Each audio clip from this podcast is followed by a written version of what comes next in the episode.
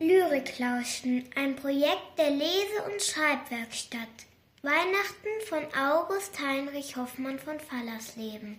Zwar ist das Jahr an Festen reich, doch ist kein Fest dem Feste gleich, worauf wir Kinder Jahr aus Jahr ein stets harren in süßer Lust und Pein. O schöne, herrliche Weihnachtszeit, was bringst du Lust und Fröhlichkeit? Wenn der heilige Christ in jedem Haus teilt seine lieben Gaben aus. Und ist das Häuschen noch so klein, so kommt der heilige Christ hinein. Und alle sind ihm lieb, wie die Seinen, die Armen und Reichen, die Großen und Kleinen. Der heilige Christ an alle denkt, ein jedes wird von ihm beschenkt. Drum lasst uns freuen und dankbar sein. Er denkt auch unser Mein und Dein.